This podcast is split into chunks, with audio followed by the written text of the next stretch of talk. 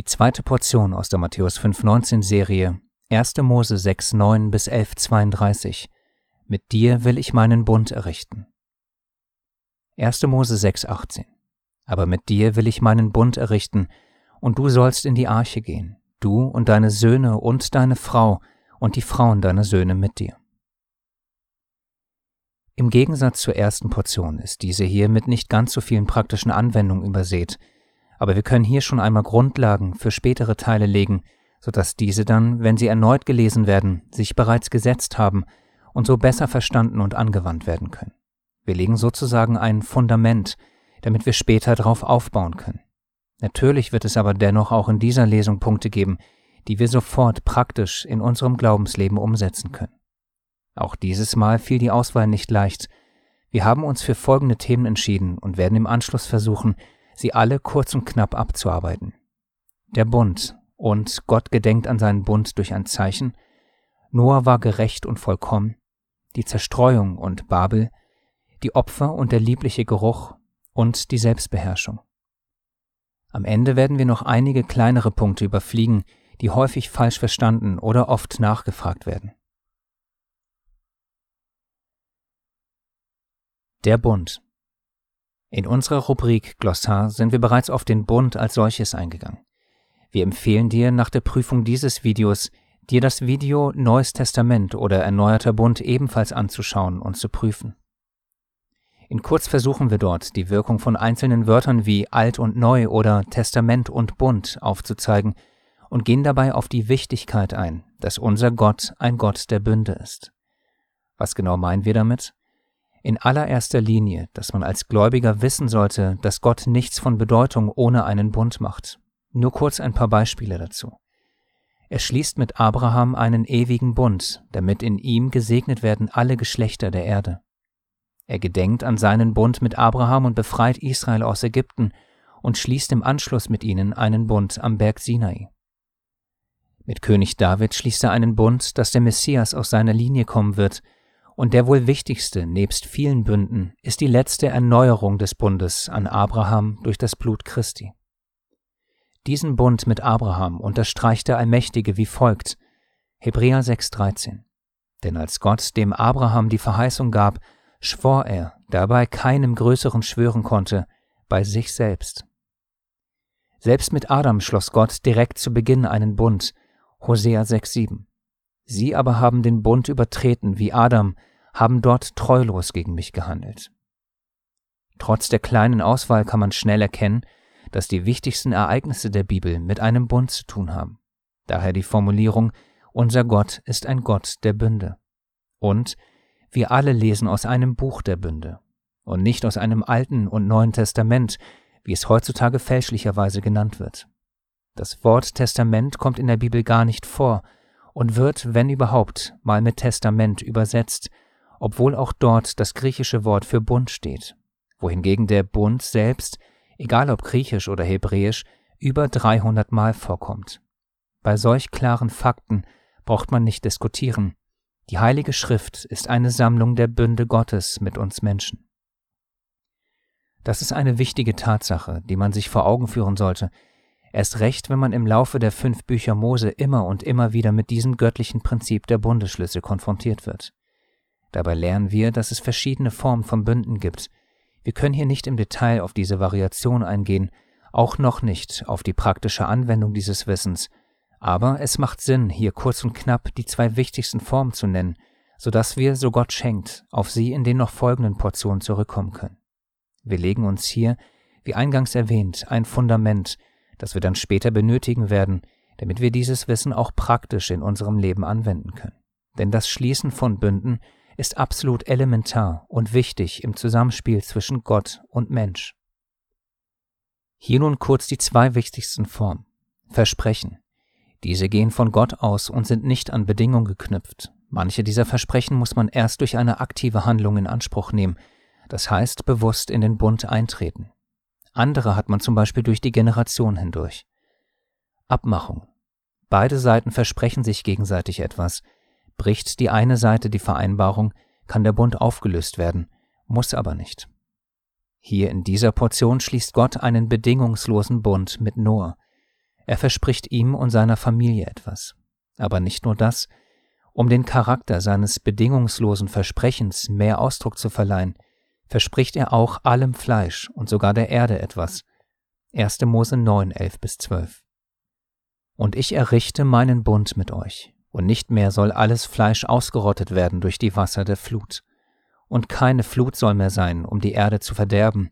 Und Gott sprach, dies ist das Zeichen des Bundes, den ich stifte zwischen mir und euch und jeder lebendigen Seele, die bei euch ist, auf ewige Geschlechter hin. Direkt danach lesen wir für den einen oder anderen vielleicht etwas Eigenartiges. 1. Mose 9, 13 bis 16. Meinen Bogen setze ich in die Wolken, und er soll das Zeichen des Bundes sein zwischen mir und der Erde. Und es wird geschehen, wenn ich Wolken über die Erde führe, so soll der Bogen in den Wolken erscheinen, und ich werde meines Bundes gedenken, der zwischen mir und euch ist, und jedem lebendigen Wesen von allem Fleisch.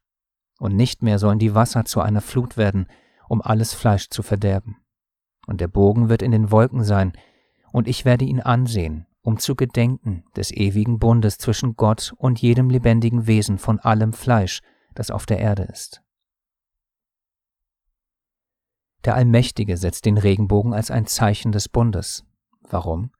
Um ihn als eine Art Erinnerungsstütze zu haben. Wie wir alle wissen, braucht der Allmächtige nichts dergleichen, dennoch lesen wir davon. Warum? Unter anderem darum, weil Gott oft etwas tut, um uns damit ein Vorbild für etwas zu sein – so ähnlich wie er es zu Beginn mit dem Ruhen am Sabbat tat. In diesem Fall hier lernen wir, dass wir anhand eines besonderen Zeichens an etwas erinnert werden, nämlich an einen Bund. Die Kette, wenn man sie so nennen will, ist also Zeichen sehen, sich dann an etwas erinnern, nämlich an den Bund und seinen bzw. unseren Versprechen gedenken. Auch dieses Wissen werden wir später benötigen, wenn wir zu Themen wie Beschneidung, Taufe, Kelch des Bundes und dergleichen kommen werden. Denn verstehen wir nicht, wie Gott in und durch seine Bünde mit uns agiert, könnte es sein, dass wir den erneuerten Bund, also das sogenannte Neue Testament, in Christus nicht in seiner Fülle erfassen können. Damit das nicht geschehen kann, müssen sich seine Jünger mit den Schriften beschäftigen, die nützlich zur Belehrung, zur Überführung, zur Zurechtweisung und zur Erziehung in der Gerechtigkeit sind. Siehe 2. Timotheus 3,16. Und beim Thema Gerechtigkeit sind wir auch schon beim nächsten Punkt. Gerecht und vollkommen. 1. Mose 6,9 Dies ist die Geschichte Noahs. Noah war ein gerechter, vollkommener Mann unter seinen Zeitgenossen. Noah wandelte mit Gott. Warum besagt 2. Timotheus 3,16, dass uns die Schriften in Gerechtigkeit erziehen? Ganz einfach. Psalm 119, Vers 172. Meine Zunge soll laut reden von deinem Wort, denn alle deine Gebote sind Gerechtigkeit. Wegen dieser Tatsache ist es Paulus ein Anliegen, dass Timotheus sich mit diesen Geboten beschäftigt, um am Ende was zu sein?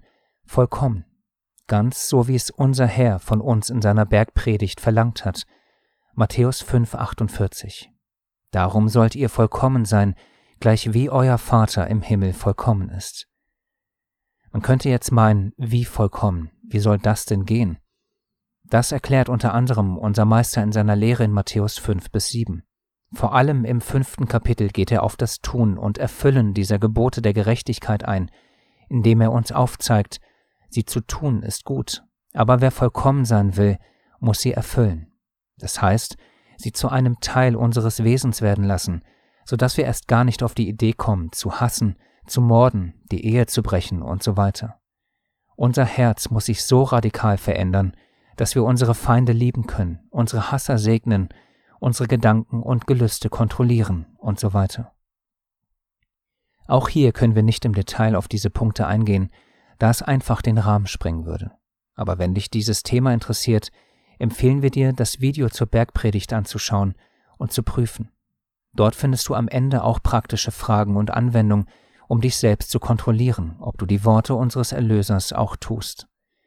Dieser Selbstcheck ist wichtig für uns alle, und daher schadet es nicht, sich diese Fragen immer und immer wieder vor Augen zu führen und sich selbst zu prüfen. Nicht umsonst spricht unser Herr in Matthäus 7,21 Nicht jeder, der zu mir sagt, Herr, Herr, wird in das Reich der Himmel eingehen, sondern wer den Willen meines Vaters im Himmel tut.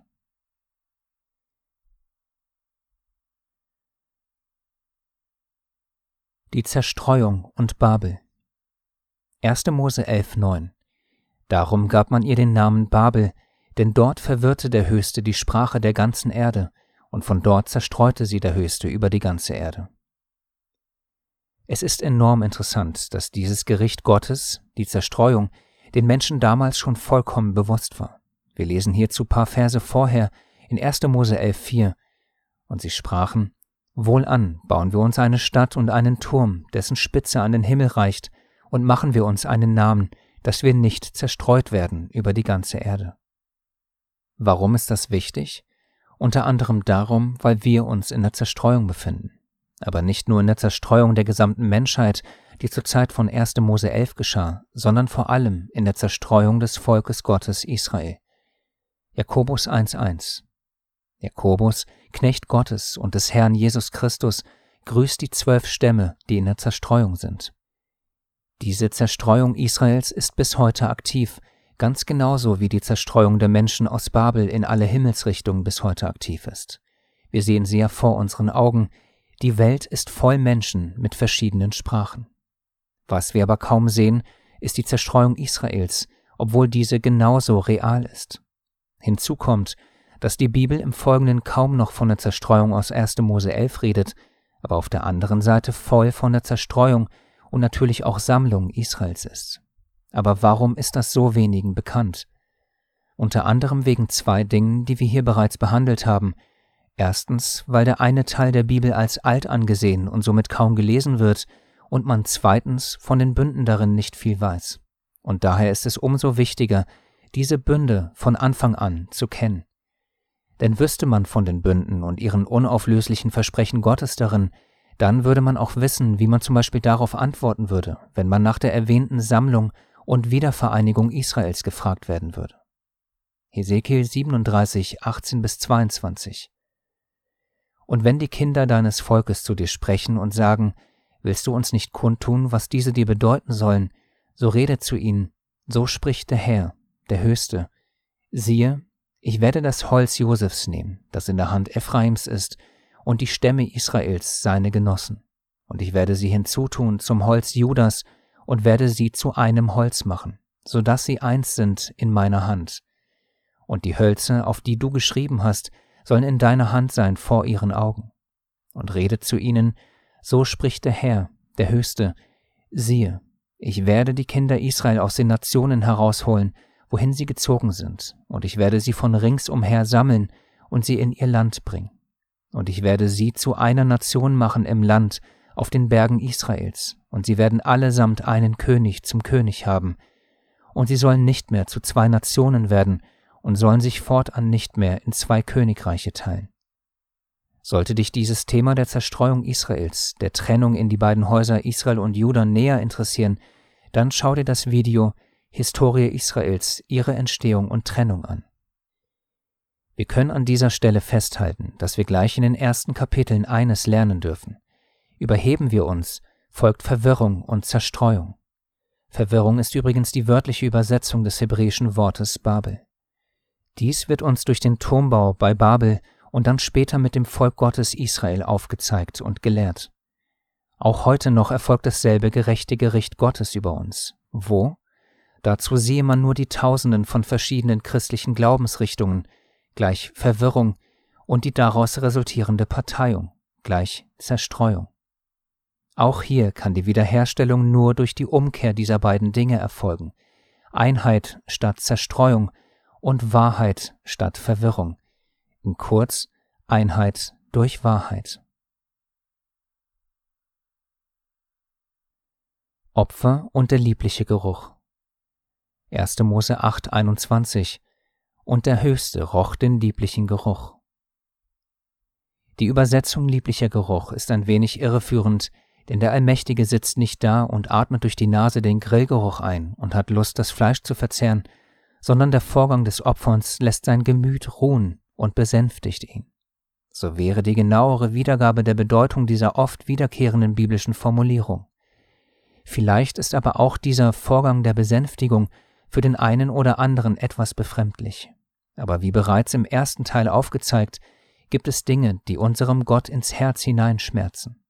1. Mose 6,6 Und es reute den Höchsten, dass er den Menschen gemacht hatte auf der Erde, und es schmerzte ihn in sein Herz hinein. Daher können sowohl Vater als auch Sohn zornig werden, zum Beispiel über unsere Uneinsichtigkeit. Markus 3,5 Und voller Zorn schaut er, also Jesus, sie einen nach dem anderen an, betrübt über die Verstocktheit ihres Herzens.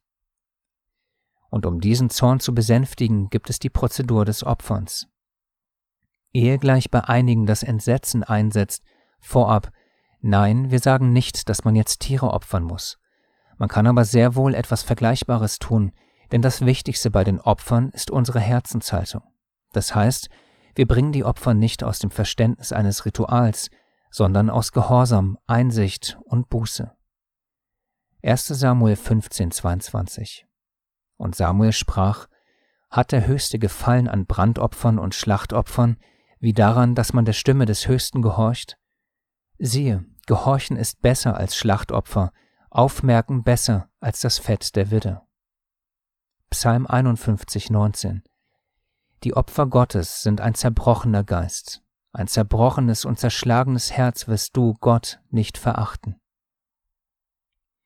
Ganz praktisch und ohne darauf einzugehen, ob und wie geopfert wird, denn auch hier gibt es massive Missverständnisse, die wir, so Gott es erlaubt, separat behandeln müssen. Möchten wir eine ganz praktische Anwendung dieses göttlichen und ihm wohlgefälligen Prinzips veranschaulichen. Wenn bei uns in der Gemeinschaft der Vater uns in seiner unendlichen Geduld und Gnade mit etwas beschenkt, bringen wir ein Dankopfer, indem wir alle gemeinsam essen gehen. Also zum Beispiel so, wenn das Gebet eines Bruders erhört wird, gibt er ein Essen aus und widmet im Gebet mit allen anderen dieses Essen unserem Gott als Dank. Wir haben keinerlei Regel dafür, sondern es kommt von Herzen und folgt diesem zuvor genannten göttlichen Prinzip. Wie wortnah und somit gesegnet diese Art des Dankens ist, möchten wir ganz kurz und stichpunktartig zeigen. 3. Mose 7, 11 bis 12. Und dies ist das Gesetz des Friedensopfers, das man dem Höchsten darbringt, wenn man es zum Dank darbringt.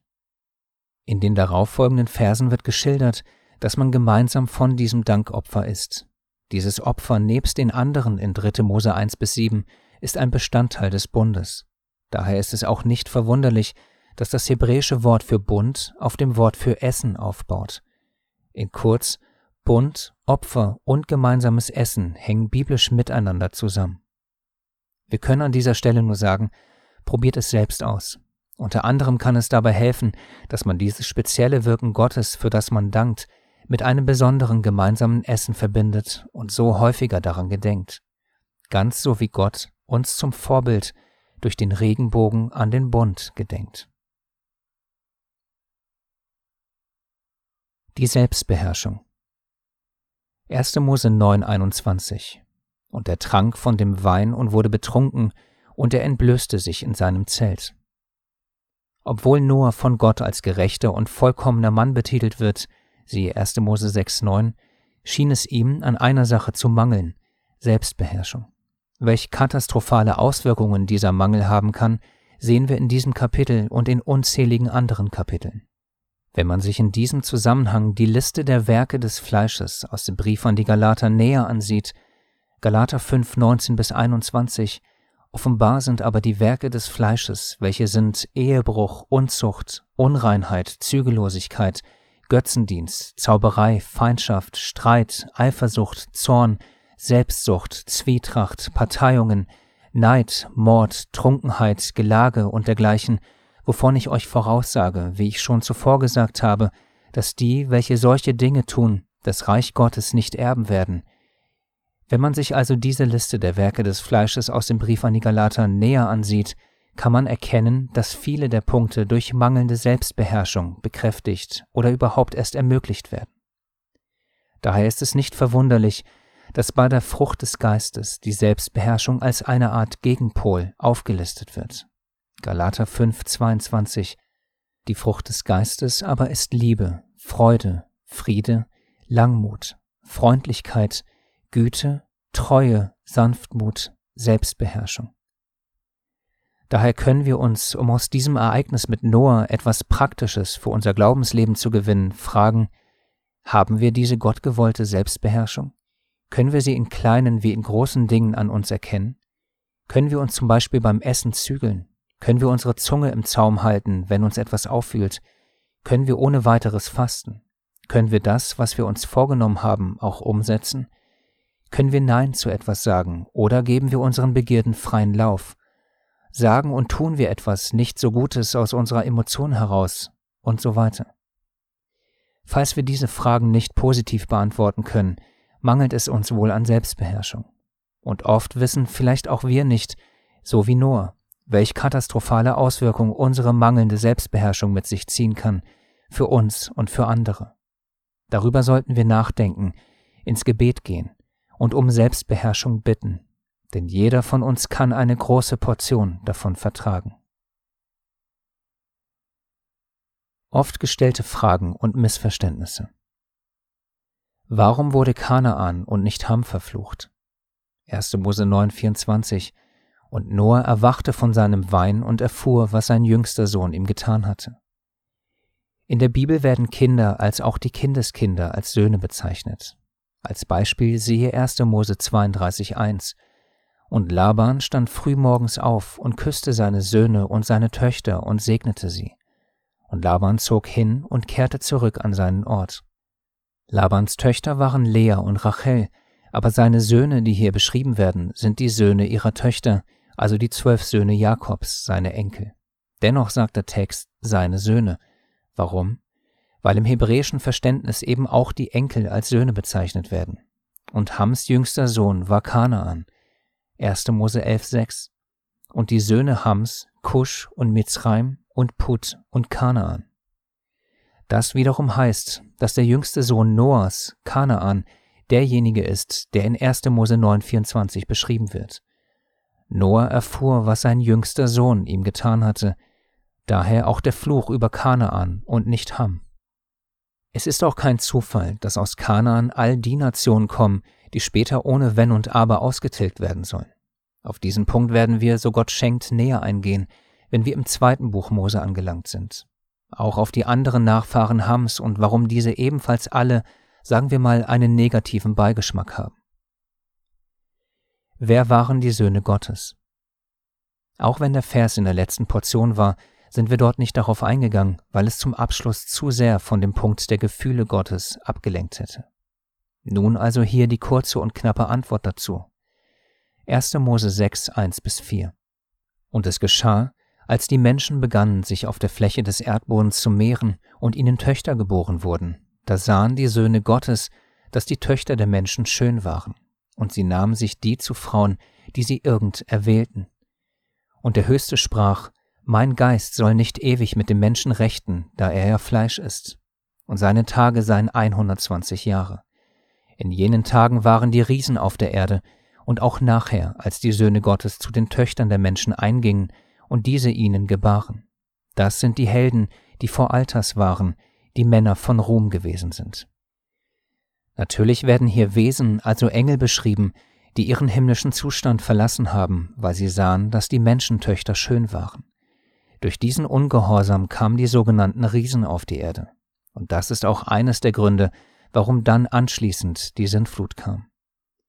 Auch wenn das Internet dieses Thema durch diverse Fantastereien ins Absurde ausschlachtet, ändert das nichts an der Klarheit dieser Stelle. Die im Text erwähnten Söhne Gottes können nicht irgendwelche Menschen sein. Schon allein das genaue Durchlesen nur dieser vier Verse und das Stellen von ganz einfachen und offensichtlichen Fragen gibt eindeutig Aufschluss darüber. Ferner können diese Stellen dabei helfen, um Klarheit zu bekommen. Hiob 1.6, 2.1 und 38.7 1. Petrus 3, 18 bis 20, 2. Petrus 2, 4 bis 5, Judas 1, 6 bis 7 und so weiter. Woher kamen die Wasser der Flut? Ein umfangreiches Thema. In kurz, für die Wasser, die durch die im Text beschriebenen Fenster der Himmel kamen, empfehlen wir die Videos vom Creation Evidence Museum. Dort wird wissenschaftlich eine Theorie aufgestellt, die den biblischen Text als Grundlage hat und eine Atmosphäre beschreibt, die damals anders war als heute. Durch diesen Umstand wurde die Sonneneinstrahlung besser gefiltert und so die Menschen älter. Ferner ist dadurch auch der Regenbogen zu erklären, den es vorher wegen der veränderten Atmosphäre und Schutzschicht um die Erde nicht gab. Vorsicht, alles eine Theorie und alles auf Englisch.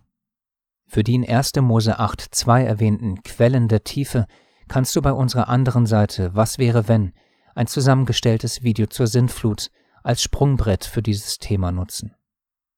Friede, Einheit und Wahrheit sei mit dir.